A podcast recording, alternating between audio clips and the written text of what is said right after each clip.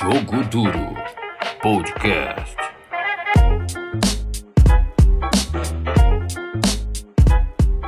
Um grande salve a você que está sintonizado a partir de agora. Está começando o segundo episódio do Jogo Duro, o podcast com muito esporte e zero papas na língua. Hoje aqui do meu lado eu tenho a presença de dois parceiraços compondo a equipe do podcast. Matheus Bezerra, sempre um prazer. Fala, Théo. É, prazer é todo meu. Que ótimo, segundo episódio do nosso podcast significa que as coisas estão caminhando bem aqui. Maravilha. Por último e não menos importante, meu parceiro Caio Pêssego. Fala, Theo, beleza? Um salve a todos os ouvintes também. Eu espero que a gente possa ter uma boa discussão aí. O nosso jogo duro de hoje ele tem uma bola laranja como protagonista. O tema será os impactos da pandemia que estamos vivendo de Covid-19 no NBB, o Novo Basquete Brasil, a, a, principal liga profissional de basquete do nosso país. E como o assunto é basquete, trouxemos um convidado especial e especialista no assunto. Ele que é jornalista, trabalha tanto na ESPN como no canal Live Basketball Brasil. Leonardo Sasso, a casa é sua. Valeu, Theo, obrigado pelo convite. Caio, Matheus também. Falar um pouquinho de um assunto bem legal, né? Um assunto que está tomando conta agora do, do, desse novo momento do basquete, novo momento do esporte, falar de como as estratégias do basquete, principalmente do NBB, para sair desse momento difícil da pandemia do coronavírus. Obrigado pelo convite. Imagina, o prazer é todo nosso.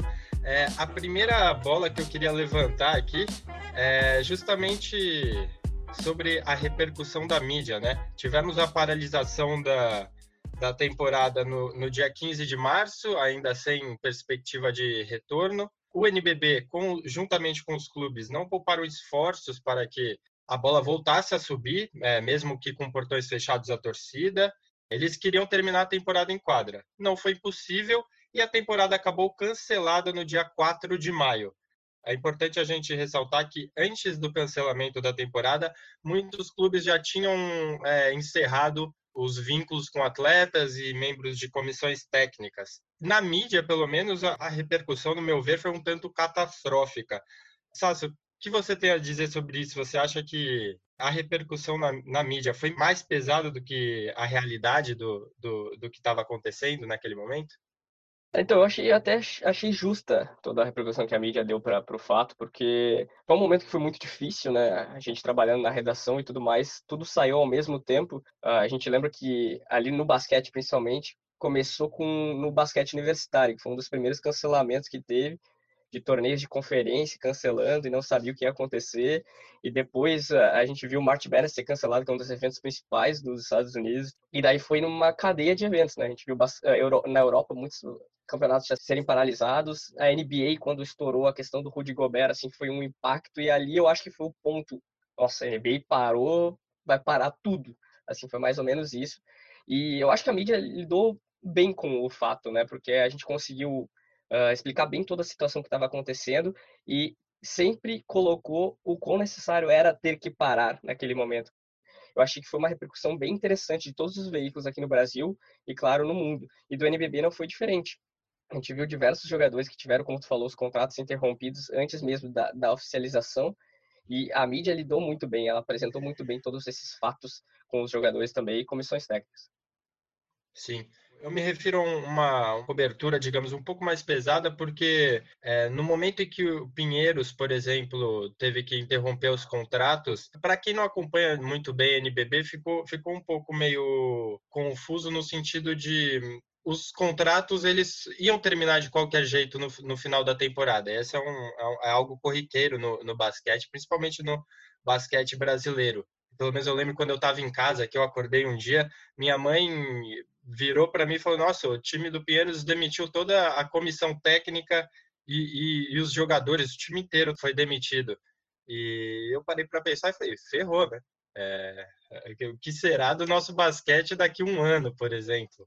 E depois eu fui ler com calma e vi que não era bem assim, era algo esperado já, eles só não deram uma garantia de renovação aos, aos atletas. No caso do Pinheiros, a gente vai ver já já como cada clube reagiu à, à chegada da pandemia. O Pinheiros lidou de um jeito, e no fim eu vi que talvez as demissões não fossem um, um reflexo tão, tão grave assim da pandemia, né? Aproveitando o gancho aí de cortes salariais, rescisões contratuais, foi algo muito comum a gente ver depois da chegada da pandemia para pegar direito essa situação dos clubes, dos jogadores, dos contratos, do, dos salários ajustados. A gente falou com algum, algumas pessoas, alguns profissionais da área, para entender direito o, o lado deles nesse momento de quarentena, de ausência de treinos, enfim. Vamos começar com o áudio com as palavras do Regis Marrelli, técnico do Paulistano. É ele que contou mais como foi o processo do Paulistano assim que estourou a pandemia aqui no Brasil. Os treinos foram encerrados, né? É, logo na sequência teve um corte de 25% em todos os funcionários do clube, né? Isso acabou ocorrendo. E na sequência houve o vencimento dos contratos dos jogadores, né?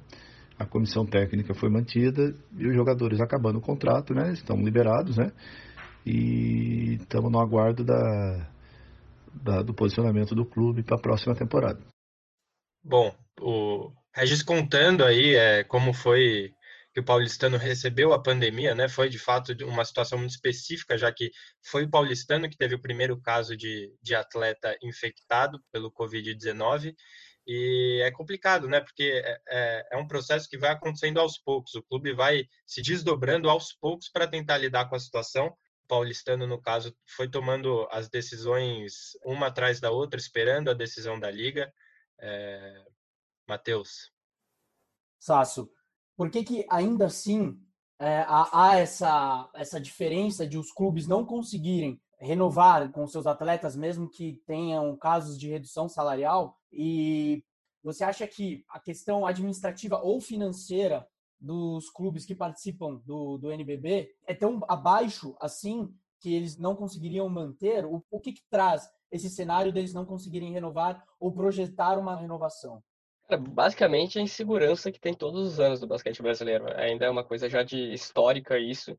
Uh, a gente vê times como o Bauru, por exemplo, agora que teve que encerrar contrato com todos os jogadores, isso logo depois um pouquinho que a pandemia começou, por conta de insegurança. E a gente vê isso não é só nos anos de pandemia, a gente vê todos os anos isso. É, é algo natural no basquete brasileiro ter contratos de um ano. É raríssimos os jogadores que a gente vê que tem contrato de dois, duas, três temporadas aqui no Brasil. E serve para os dois lados tanto para os times que não têm condição uh, de manter muitas vezes. A gente sabe que depende muito de patrocínio e o patrocínio entra para uma temporada para o time.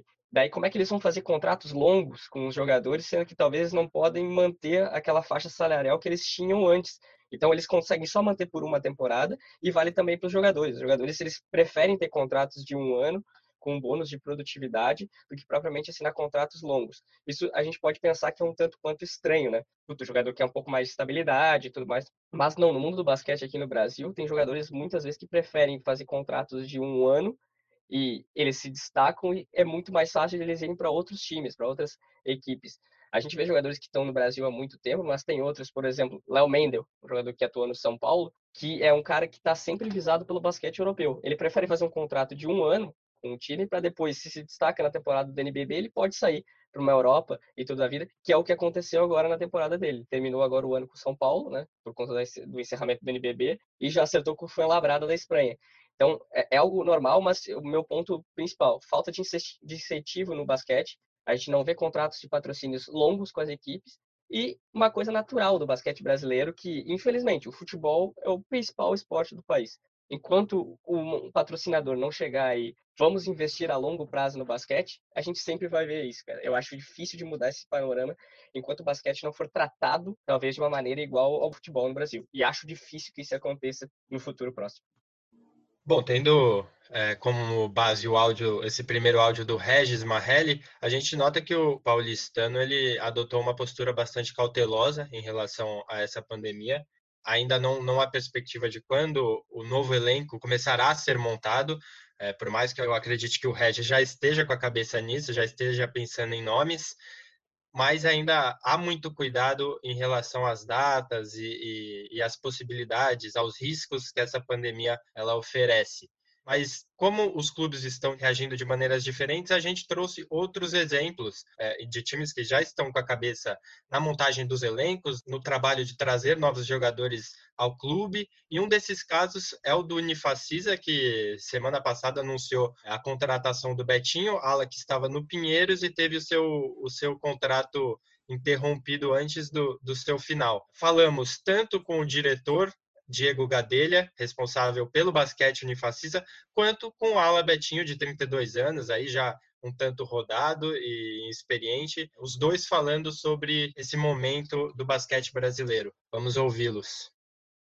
O conceito é que a equipe de basquete da Unifacisa ela seja totalmente independente financeiramente da, da faculdade, né? que ela seja uma equipe autossustentável. E é isso que a gente tem conseguido até hoje no nosso projeto, né? essa sustentabilidade que passa por todo essa, esse apoio de gestão que a Unifacisa dá, de estrutura, de local, de arena, de, de instalações esportivas, de staff, né, de, de, equipe em, em, torno dela, departamento médico, de fisioterapia, de nutrição, que são também departamentos que fazem parte da, da universidade, né, academia, ginásio, equipe de marketing, equipe de gestão, então tudo isso é, traz uma, uma, uma, versatilidade e uma ajuda muito grande, mas do ponto de vista de investimento financeiro, nosso objetivo sempre foi que a Unifacisa é, tenha seus investimentos para fazer nas suas atividades tendo como base o áudio do Diego Gadelha, diretor, principal nome do basquete da Unifacisa, né, que, que é uma universidade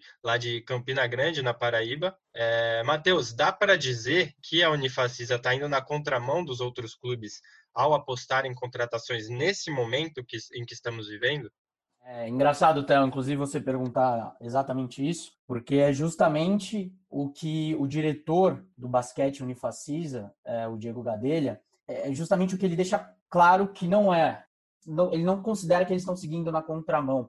Ele não quer que todo mundo pense, né, que, que, que é, inclusive aparentemente é o que vem sendo informado na mídia, de que eles estão contratando e que aparentemente eles têm muito dinheiro para contratar, porque assim, se engana quem acredita que o basquete unifacisa ele é sustentado, vamos dizer assim, pela universidade, né? Como ele falou nesse áudio, a ideia é que o basquete unifacisa seja autossustentável. Então, eles contam com investimento de parceiros locais, que inclusive o Sasso, ele falou na, na resposta anterior, que o basquete ele conta muito né, com esses patrocínios e, e que e da dificuldade, inclusive, que esses clubes têm de, de ter esses patrocínios aqui no Brasil ele também conta com a renda da venda de ingressos, né? E também com, com sócio torcedor, sem levar prejuízo à instituição educacional, sem levar prejuízo à faculdade unifacisa. Então, ou seja, é devido a uma boa gestão.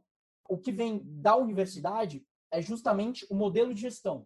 E é isso o que o diretor Diego Gadelha deixa bem claro. Perfeito. É, analisando o caso do Betinho, é, o recém-contratado pela Unifacisa, é, o, o, ele, ele esteve no. Ele foi um dos nove jogadores dispensados pelo Pinheiros, que também encerrou o vínculo com, com a comissão técnica inteira.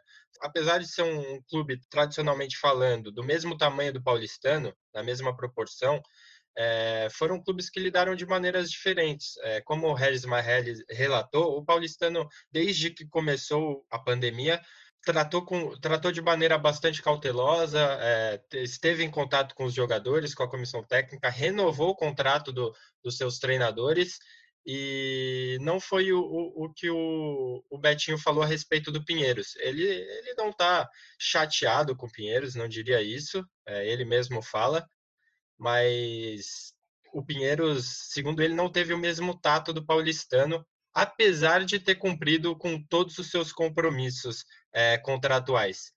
Sasso, como você enxerga essa maneira de lidar do clube com o jogador? Como foi o Pinheiros que, que anunciou o desligamento da, da galera por meio de, um, de, um, de uma carta, né?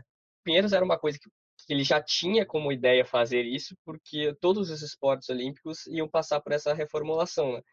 O Pinheiros perdeu muito dinheiro nos últimos anos, uh, tanto que vários esportes olímpicos em que o Pinheiros é potência no Brasil, é celeiro de quase todos os esportes olímpicos aqui no, no país, uh, tiveram recursos reduzidos E no basquete não foi diferente. Só que tem jogadores ali que fizeram tudo pelo time e foram tratados basicamente como nada. Mas isso é muito questão de tato. Eles tiveram ganharam todos os, os direitos que tinham, mas por que não chegar no Betinho com meses de antecedência e dizer, ó, oh, a gente está pensando em fazer tal, tal coisa no time, pode ser que não continue. É tão mais simples, só que eu acho que isso falta a muitas pessoas aqui no país. Essa ligação de saber falar direito com as outras. Isso é uma coisa eu acho que a gente tem que desenvolver e não é só no esporte, é educacional no, no Brasil. Mas falando especificamente sobre o Pinheiros, acho que eles fizeram de uma maneira que foi errada, de como foi falado, mas no fim cumpriram com todas as expectativas. Eu só queria passar rapidinho sobre o Unifacisa, que foi o assunto anterior, que ele foi, ele entrou no IBB assim como o Azarão e tudo mais. Só que primeiro que eles têm uma torcida apaixonada, lá é um dos ginásios mais difíceis de jogar, eles têm uma organização incrível, é um povo muito apaixonado. E a gente já via isso com o Vitória, que era o time anterior que tinha do Nordeste. O povo nordestino a gente conhece de futebol, conhece de outros esportes, como eles são apaixonados e foram muito engajados em Campina Grande. O ginásio estava sempre lotado. Se não me engano, a, em questão de proporção de, de torcedores no, no, ginásio, era o que mais lotava. Então, isso é incrível, é bem legal e a gente vê que está dando resultado agora no momento mais difícil. É, é, em momentos complicados que a gente vê quando a boa gestão aparece. E com o Unifacisa não é diferente. Eu acho que Betinho ir para o Unifacisa é só uma demonstração, como o Matheus falou, da ótima gestão que o Unifacisa, o Gadelha, está fazendo. E aí, é, eles são, de certa forma, nesse atual momento, mais atrativos do que os demais clubes. Pelo menos eu acho que sim. É, por justamente mostrar uma melhor gestão nesse momento. E você acha que o basquete no Facisa pode deixar de ser o azarão e vir a ser a grande potência para a próxima temporada como reflexo dessa gestão? Vamos pensar, tipo, num draft, assim, que vai acontecer. Vamos trazer um pouco do, do aspecto norte-americano para cá. Eu acho que, por mais que a pandemia é algo que, não, que ninguém queria, pro Unifacisa vai ser bom, querendo ou não. Ele vai voltar como um time que vai ter mais, como tem mais organização que os outros, vai sair na frente. Claro, a gente tem que dizer que favorito na, na, próxima temporada vai continuar sendo o Flamengo, porque é o time que tem mais estrutura, porque é o time que tem mais apoio financeiro. A gente sabe como o Flamengo está vivendo um grande momento no futebol. Obviamente, se vai ser refletido no basquete também, como já tem sido há muito, muito tempo com grandes jogadores do país. Mas o Unifacis, ela sai de azarão, que foi em todas as temporadas, e nessa última ela já estava se tornando algo, um time que, cara, se vai ter uma série de playoffs contra eles lá, a gente sabe que provavelmente vai, a gente vai perder o jogo em Campina Grande, vamos ter que fazer a nossa parte em casa, para ser uma equipe que pode brigar pelo título na próxima temporada. Tão aberto como tá, a gente vê em todos os campeonatos do mundo, a gente vai ver um equilíbrio muito maior do que tinha antes, no sentido de equipes menores, mas que são organizadas crescerem, o Unifacisa certamente pode crescer muito. Eu queria trazer um ponto, acho que só para complementar com isso, na contramão de times de camisa, o Corinthians, por exemplo, o momento que ele vive no futebol, que é muito ruim de dívidas e tudo mais, está totalmente refletido no basquete. Não sabe se o Corinthians vai manter a mesma estrutura que tinha antes. Jogadores muito bons, como Fuller, por exemplo, já anunciou que não vai ficar no time. Então, é um momento que times como o Unifacisa crescem por conta da ótima organização e camisas pesadas como a do Corinthians, por uma organização que é ruim na direção, acabam diminuindo muito de tamanho e de qualidade são os reflexos das gestões é, que aparecem no, no, no, momento de dificuldade, né?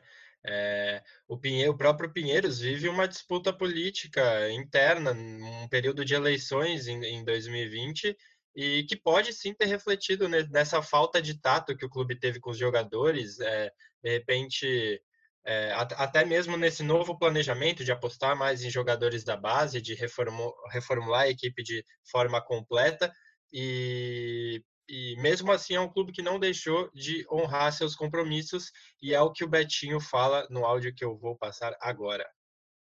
Assim, eu acho muito bom a gente salientar, a gente pontuar que o Pinheiros é, não fez cortes no nosso salário. Eles pagaram 100% do que eles é, tinham acordado com a gente é, antes né, do, do, do, do, campeonato começar. Então, assim, é muito importante isso porque existiram clubes que, que cortaram, eu acho que a grande maioria, né? É, acabou cortando o salário do pessoal, é, tem clubes que não fez pagamentos, então, assim, é, é muito legal a gente falar que o Pinheiros é, por mais que não tenha tido um tato na hora de, de é, nos comunicar que não continuariam com nós, é, mas eles cumpriram rigorosamente com tudo que foi acordado e isso é uma coisa assim, profissionalmente dizendo, é, é muito legal de ver acontecendo, né? É, eu acho que é, existe mil coisas que a gente pode falar assim de, de como conduziu, de como foi feita é, a comunicação que a gente não continuaria no clube, mas é, falando que eles fizeram tudo da maneira é, judicialmente correta, eu acho que é, fica um pouco de lado. É claro que poderia ter, ter tido um pouquinho mais de tato, mas, mas eu acho que é, o mais importante é você cumprir com, com a sua palavra e com o contrato. Perfeito, ele, ele acaba levantando um ponto interessante, né? É, já que, que, ao contrário de, do Pinheiros, é, tem times que não conseguem arcar é, com 100% dos seus compromissos contratuais, é, muitos jogadores acabam sendo prejudicados por isso. E não são todos os jogadores de basquete, a gente sabe é, quais são os limites da realidade que o esporte vive no Brasil, não são todos os jogadores que, que têm condições de, de se manter de forma plena é, em um período de pandemia, de quarentena, em, em que você mal sabe quando é, vai ser normalizado. É, o Betinho, o Betinho é, um do, é um dos casos que tem condição de, de se sustentar. Ele, ele, ele manifestou todo o cuidado que ele tem com o dinheiro que ele recebe, com o dinheiro que ele investe, com o dinheiro que ele guarda, e que não corresponde a grande parte dos companheiros de profissão dele. É, eu imagino que para os clubes está bem difícil é, é, essa situação e está principalmente para prever o, o que está por vir, né? Mas eu imagino, se para os clubes está difícil, imagina para os atletas que estão, acabam ali sem, sem, sem ter emprego, sem receber e sem, sem fazer o que sabe, né? O Betinho cita, é, citou pra gente, todo mundo vai ter que abrir mão de alguma coisa para a NBB voltar e voltar até a força que tinha. É, mas assim, essa é uma visão de um cara já consagrado de uma certa forma, de um cara que tem nome, que tem mercado em, aqui e fora. É, mas exatamente esse outro ponto que a gente tem que ver. Esse abrir mão de alguma coisa para o Betinho significa é, diminuir um pouco o salário dele, é, se ajustar às novas medidas e tal. Agora, o abrir mão de alguma coisa para um, um, moleque que está subindo da base, que não vai ter oportunidade, abrir mão de alguma coisa para esse moleque pode ser abrir mão do basquete, pode ser deixar de sonhar em, em ser profissional e ir procurar um trabalho e é, essa é uma realidade diferente, esse abrir mão de alguma coisa. O que para um é abrir mão, para o outro pode ser desistir realmente.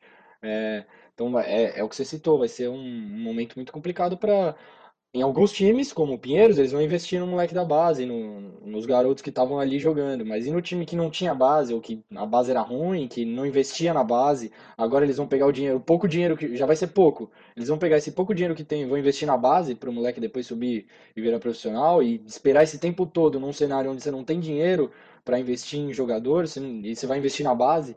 Então é um, essa, esse abrir mão fica muito relativo. É, foram exatamente as palavras do Betinho, é isso que eu tô relacionando aqui, sabe? Tipo, vai ter que abrir mão de muita coisa e vai ter muita coisa que vai se perder nessa, nesse meio todo aí, pós-pandemia. Então acho que é um cenário que vai ficar muito complicado. O Brasil, nesse momento, o governo federal também cortou boa parte do incentivo, né? Que ele dava aos esportes, né? E o basquete está incluído é, entre esses esportes.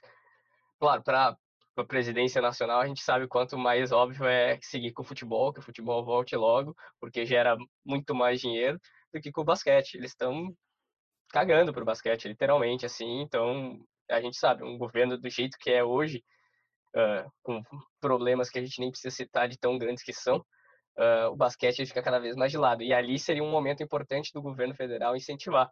E a gente está falando ainda do basquete, que talvez seja um esporte que no Brasil tenha um bom apelo, ainda mais para outros esportes, um, esgrima, por exemplo, que não vai ter nenhum incentivo nesse momento de, de, de pós-pandemia. Né? Então, a gente está falando que a situação no Brasil tende a ser catastrófica, né? pensando em não só no cenário do basquete, mas no cenário tipo, de esportes olímpicos.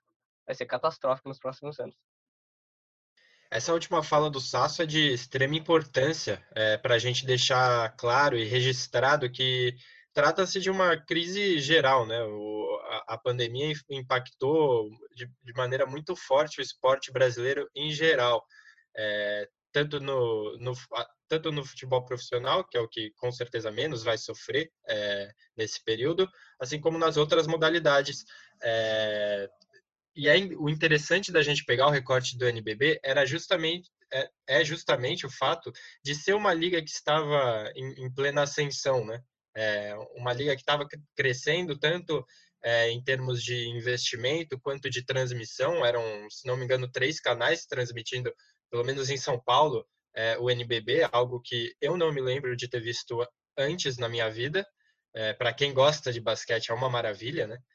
E eu queria saber de vocês agora se vocês acham que, que essa pandemia, apesar de afetar todo o esporte nacional, ela evidencia a realidade do, do basquete brasileiro.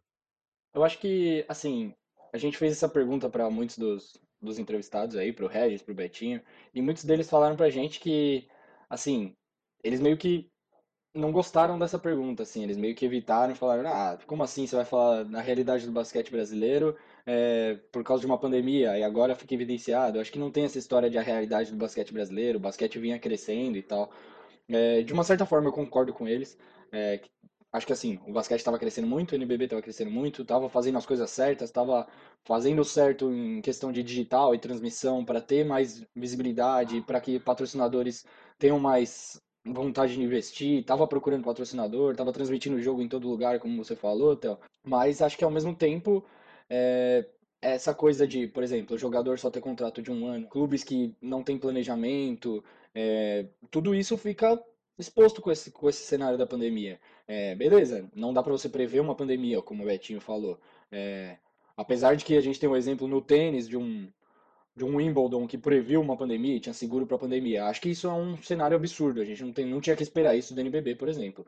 É, mas assim, a gente espera que, por exemplo, o, a liga consiga dar suporte aos clubes nessa volta em algum, algumas questões e achei importante o Diego da, da Unifacisa ter citado que a liga sinalizou que vai conseguir parcerias para eles, é, para conseguir arcar com hospedagem e, e as viagens que são é, coisas que pesam no, no orçamento.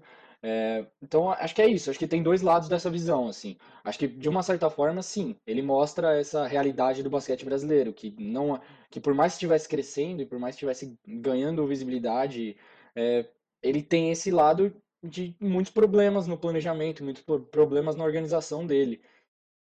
Para mim fica muito evidente agora nesse período da pandemia que a Liga Nacional de Basquete com o NBB praticamente anda sozinha na evolução do basquete no Brasil. Porque a gente vê exemplos positivos dos times, como o próprio Unifacisa, que a gente citou muitas vezes aqui durante esse podcast, mas a maioria dos times não tem uma boa gestão, não tem uma boa organização, e isso vale geral, no esporte brasileiro em geral, é, a maioria segue assim também com uma gestão não muito boa, uh, mas a Liga Nacional tende a fazer tudo certo. Eu os últimos anos dela foram incríveis. Eu tive mais a par disso, porque tenho amigos que trabalham lá e tudo mais. É um trabalho profissional que é muito digno, que eles uh, evoluíram muito e se especializaram muito com outras ligas, aprenderam o que as outras ligas fazem de melhor. E eu acho que eles estão usando de uma maneira fantástica, até antes da pandemia, a forma como eles usam o digital nesse, nesse aspecto. Eles conseguem angariar público jovem, público que não conhecia, com transmissões no Twitter, transmissões no Facebook, que isso, cara, é muito bom. Tem que, nesse primeiro momento, mais que pensar no dinheiro de direitos de, de transmissão, tem que pensar em gerar o maior número de transmissões possíveis para o maior número de pessoas possíveis. Eu acho que isso é o ponto que vai ser principal. Primeiro, ele tem que agregar aquele uh, fã que não conhece, que não está a par do basquete. Tem que trazer ele para ser um fã que veja jogos do NBB, para depois pensar em direitos de transmissão, porque é uma coisa natural. Quanto mais gente tiver, aí sim vai ser mais fácil de conseguir vender um direito de transmissão, de aumentar um preço e tudo mais.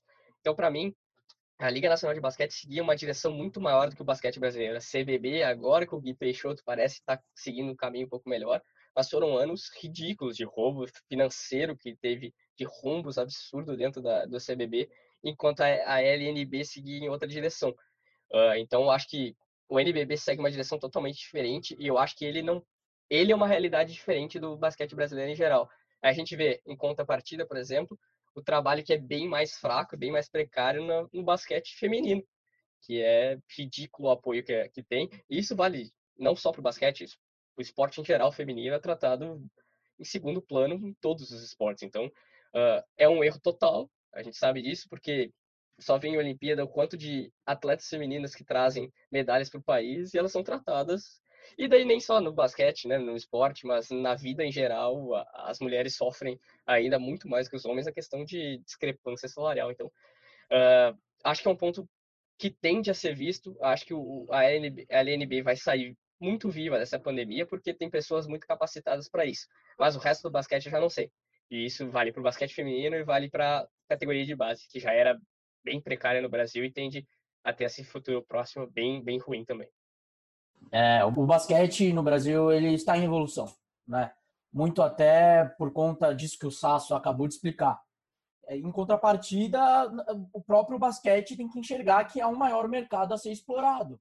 Porque a partir do momento que o próprio basquete enxergar isso, ele vai ser crucial para o próprio crescimento. Ele vai saber explorar o público, assim como o Sasso falou, vai saber é, trazer o público, fazer o público conhecer mais o basquete no Brasil. É, inclusive, é, acredito eu, eu não, não vi, não, não posso trazer dados, que aqui no Brasil as pessoas acompanham muito mais NBA do que a própria NBB. E, e por que isso? Uh, por exemplo, aqui no Brasil, o público do futebol acompanha mais os estaduais ou mais o campeonato inglês? E olha que o, o, o, campeonato inglês, a qualidade é mil vezes melhor do que o dos campeonatos estaduais aí afora. E ainda assim o público acompanha mais os campeonatos estaduais. E por que que no basquete não tem, não acontece isso? Acompanham melhor a NBB, é não, não acompanham mais a NBB do que a NBA. É lógico. O produto NBA é muito mais atrativo. E é justamente isso que o basquete aqui no Brasil precisa enxergar. Pelo menos ao meu ver, eu acho que o Sasso pode, pode dizer se ele concorda ou não. E a partir do momento que o basquete no Brasil enxergar que há esse déficit e que há um mercado a ser explorado, talvez ele consiga trazer melhor público e trazer uma cultura de se assistir jogos. Eu acho que um ponto principal é clubes de massa. É a maneira de ver. Infelizmente, o futebol ele, ele modela tudo aqui no país. Eu acho que os times de massa deveriam apostar no basquete também para trazer mais repercussão para o esporte. A gente vê um Palmeiras na vida que tinha basquete, interrompeu, mesmo num momento financeiro muito bom, com a Leila Pereira dando dinheiro para contratar quem quisesse no Palmeiras. Uh, a gente vê que outros clubes de camisa trouxeram isso, tiveram apoio como o Vasco, como o Botafogo, a torcida pegou junto o Flamengo, que é o principal caso disso, o Corinthians também, o São Paulo na última temporada foi muito bem, mas eu acho que deveriam abrir mais equipes de massa de futebol para conseguir trazer mais apoio. E a NBA, eu acho que a NBA nunca vai, o NBB nunca vai passar a NBA em apoio popular aqui em questão de visualização. A NBA, a NBA é show, é muito, é muito além cara vai ver o basquete, quer ver NBA porque quer ver show, quer se divertir e tudo mais. Tem os melhores jogadores do mundo, é algo natural. Eu acho que a NBB nem tem que competir com a NBA, tem que usar a NBA como uma parceria. E foi o que eles fizeram nas últimas temporadas. Estabeleceram parcerias com a NBA, levar times do Brasil para lá para jogar contra equipes de lá. Orlando Magic já enfrentou o Flamengo, vieram times da NBA para cá. Esse intercâmbio é muito interessante. Eu acho que poderia ter mais, investir mais nisso, porque Cara, eu acho que o Brasil, se não me engano, é o segundo ou terceiro país que mais acompanha a NBA. Se a gente conseguir relacionar isso, trazer esse público todo que olha a NBA para o NBB, fazer alguma ação de marketing dentro de um jogo da NBA que lembre o NBB, isso pode ser em transmissão nossa mesmo, seria fantástico, porque tende só a crescer com. Não é uma questão de competição NBA e NBB, é uma questão de uma andar lado a lado com a outra para crescer o basquete no país. É, eu entendo o seu ponto de comparação entre NBA e NBB, mas eu tô com o Sasso nessa, nessa, nessa questão. De, tipo, não acho que a gente algum dia vai chegar lá. É, vai chegar a ser assistido igual a NBA, NBA ou perto. Acho que nem perto a gente vai chegar. Mas acho que é, é essa estratégia, é usar, pôr esse negócio para mais gente ver. Quanto mais gente vê, mais vai crescer esse interesse. E com isso, o negócio melhora, o produto vai melhorando e eles vão conseguindo criar mais estratégias para crescer e cada vez mais gente ver. Então acho que é, é, esse o caminho deles. E eu acho que é aí que eles, que eles é, sentem o dedo na ferida quando a gente fala, é, ah, é isso aí que vai evidenciar a realidade do basquete brasileiro. É, entendo o lado deles, eu acho que eles estão crescendo e estão fazendo esse trabalho direito, como o Sasso é, citou aí. Um trabalho no digital muito bom, esse trabalho de transmissão que a gente nunca tinha visto em lugar nenhum, é, mesmo em outras ligas menores, assim, de esportes com menos tradição, que não são como futebol, por exemplo, Superliga de vôlei, é, você só vê ela no Sport TV, é, campeonatos, por exemplo, de handball, que a gente não vê em lugar nenhum, agora está começando a ver um pouco também no Sport TV. É, mas acho que o basquete estava fazendo um trabalho e está fazendo um trabalho muito bom nessa questão de mídias e transmissões e de visibilidade mesmo, em aumentar e dar valor ao produto que eles têm. Que muitas vezes o próprio futebol, que é gigantesco, não valoriza o produto que tem é, do jeito que deveria. E acho que isso é um ponto que a NBB poderia dar uma aula para um brasileirão, para uma CBF, em questão de valorização do produto, assim. É, foi isso que eu até falei e o Caio matou perfeito, que é a questão de como a NLB foge à regra do basquete brasileiro em geral, assim, ela está muito anos luz à frente com um trabalho que está sendo muito bem desenvolvido. E eu acho que tem um ponto que acho que traria mais uh, audiência, mais visualização para o NBB, uh, visibilidade em geral, que é a questão de nós precisávamos ter um cara na e é um ponto eu acho que é principal. Surgiu um grande talento no basquete brasileiro aqui que conseguisse jogar NBB, conseguisse bem no NBB, ir para NBA e ter sucesso na NBA. Quem sabe um Didi e tal, tudo mais, que foi um cara que saiu do Franca, vai jogar talvez, eh, não sei quando, se ele vai já na próxima temporada jogar pelos Pelicans e tudo mais, mas ser esse cara que e ser um membro importante, não só um jogador de banco do time da NBA, um cara que possa ser chave num time da NBA, como já foi Leandrinho, como já foi Varejão, como já foi Nenê no passado. Isso evidencia muito a dificuldade que o basquete brasileiro tem em pensar a longo prazo, né? É, enquanto é, tanto, tanto fora como dentro de quadra, enquanto não surge esse novo talento, enquanto não esse, esse, essa nova estrela não desponta, aí, claro que a gente tem Didi tentando, é, não falar do Iago, que ainda está aqui no Brasil, mas joga num, num nível acima da, da Liga Brasileira, é, é bom a gente destacar que enquanto não surge esse cara, é, o movimento é o inverso, né? De trazer é, jogadores que atuaram na, na NBA para cá. Mas pensando em um longo prazo, num, num, uma geração com, de, de varejão, de Leandrinho, é, não vai não vai jogar para sempre. E em relação ao, ao impacto da, da pandemia, se, se ela realmente mostra a realidade do basquete brasileiro, é, é, acho que é mais do que analisar se é uma realidade ruim ou boa, né? É, acho que a gente está falando mais de uma realidade instável. É, o, o, basquete masculino se diferencia muito do feminino por conta disso, é, é, porque não, não vive uma realidade difícil, realmente difícil, que, que a liga ainda luta para tentar se consolidar. Não, o NBB já está consolidado, mas ele sofre, sofre muito para dar, dar esse próximo passo, né? É, não que seja uma responsabilidade da liga ou dos clubes, é porque de fato a nossa cultura apresenta uma barreira ao basquete, né? E agora vou passar um pouco do, da visão é, tanto do Betinho quanto do Regis Marrelli a respeito dessa realidade do basquete nacional. Ah, eu acho que é um, é um momento muito diferente, né? É, a pandemia é uma coisa que ah, jamais foi vista a gente não passou por isso, né? Então não tem como a gente definir que a liga é fraca, os clubes são fracos por uma pandemia que, poxa, ninguém esperava de, de modo algum que isso fosse acontecer em, em nenhuma das piores é, formas de pensar. Então eu acho assim, é, eu gosto sempre de ver o lado bom das coisas e, e ter otimismo com, com as coisas. Eu creio que o NBB vinha vinha não, o NBB vive um momento muito bom, é, de qualidade principalmente.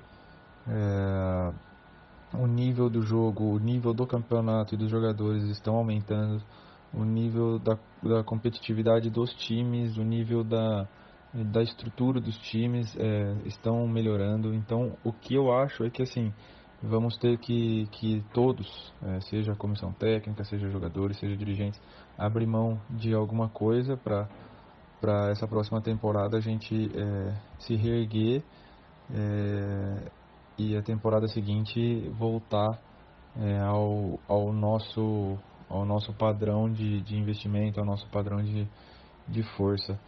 Eu vejo o NBB hoje cada vez mais, mais seguro, mais forte. É, e eu acho que, olhando por um lado, eu acho que essa pandemia fez com que todos os clubes é, se unissem, os jogadores se unissem, para sempre achar uma forma mais correta, mais é, uma forma melhor de, de, de, gerir todos os problemas.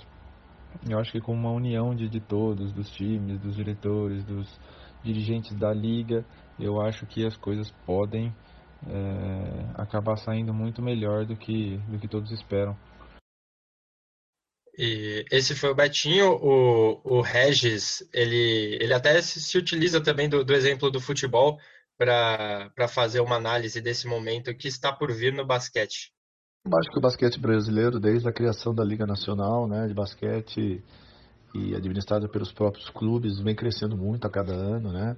É lógico que a gente vive num país que culturalmente é futebolístico, né? a gente tem uma cultura muito do futebol né, em relação a todos os outros esportes, não é em relação só ao basquete. Né?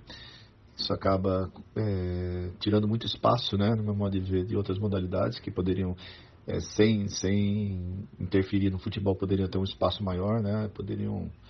É, eu acho que o Brasil é um país continental e que, que, que poderia ter dar um olhar diferente para outros esportes, né? Mas a nossa cultura, né? E é isso é lógico que com a pandemia, né, eu acho que tudo acaba caindo, tudo acaba é, eu acho que vai voltar de uma forma diferente. Eu acredito que demore um, um a dois anos aí para para voltar totalmente à normalidade, né? Eu acho que os investimentos em todos, inclusive no futebol, vai ser muito menor, né? Então vão passar por problemas financeiros. É, eu acho que acaba sendo uma oportunidade para os garotos, né? Vai surgir muito garoto, aí vai ter mais oportunidade, mais espaço, até pela falta de um, de um investimento maior. Mas eu acho que o basquete vem crescendo, é, vem sendo muito mais profissional, muito mais organizado. Bom, a Regis Marrelli acredita em mais ou menos dois anos para normalizar a situação é, do basquete, o investimento voltar no, ao normal. E o outro ponto que ele, que, ele, que ele citou um pouco depois de responder a essa pergunta é, foi em, reação, em, em, relação ao equilíbrio do NBB, que deve ser bastante afetado, com equipes como o Flamengo, que tem um, um poderio financeiro um pouco maior, se destacando, levando uma certa vantagem é, sobre, os, sobre os demais clubes. E essa é, é uma das perspectivas de futuro do NBB, pelo menos para a próxima temporada, que é, tem o um início já programado para novembro deste ano. Normalmente começa em outubro, esse ano vai, vai ser um, um pouco retardado o, o, início do campeonato. Sassi, eu queria te perguntar, cara, é, se o NBB, como instituição, deve se responsabilizar por este equilíbrio da liga se o campeonato de fato deve é, se preocupar e agir para que a discrepância entre os times mais abastados aumente em relação aos menores, que era algo que estava diminuindo bastante nas últimas temporadas. Isso é uma, pergunta tanto complicada de responder, porque eu não sei até que ponto o NBB tem verbo suficiente para conseguir ajudar equipes menores, né? Assim, não sei se o NBB vai, ser, vai conseguir dar conta de todas as equipes. Eu acho que ele vai fazer o máximo para a liga voltar à sua naturalidade. Mas eu acho que, como o Marré falou, vai levar algum tempo. Caio, é, aproveitando o assunto, você esteve em contato direto com, com um representante do NBB. Com quem se falou e como foi a conversa? Diz para mim. Então, Théo, é, falei com o Guilherme Buzo, diretor de comunicação do NBB, é, e acho que assim, essa situação fica evidente o que, o, principalmente a dúvida que a gente teve mesmo, assim, na hora de a gente idealizar esse podcast, a gente pensou, é, ah, essa responsabilidade de ajudar esses clubes que não têm dinheiro é de quem? É do é da liga, é do governo federal e tal. É, lógico que o governo federal tem a, tem a responsabilidade de investir em esporte e, e fomentar o esporte na sociedade. É, mas a gente sabe que o governo aqui tem diversos né, defeitos que a gente não precisa nem citar, como o Sasso falou. Falando com o NBB para entender as responsabilidades deles, eles não têm muito, muita verba para fazer isso, como o Sasso falou. Então, é, essa responsabilidade de equilibrar a liga vai ser dos patrocinadores. O que a liga pode fazer para esses caras é sinalizar parcerias e ajudar é, arrumar um patrocinador aqui, arrumar um patrocinador ali, para que o cara tenha dinheiro para pagar os salários e fazer o time dele funcionar. Mas acho que mais do que isso é pedir muito do, de uma liga que já não tem tanto apoio do governo, como a gente já citou aqui antes.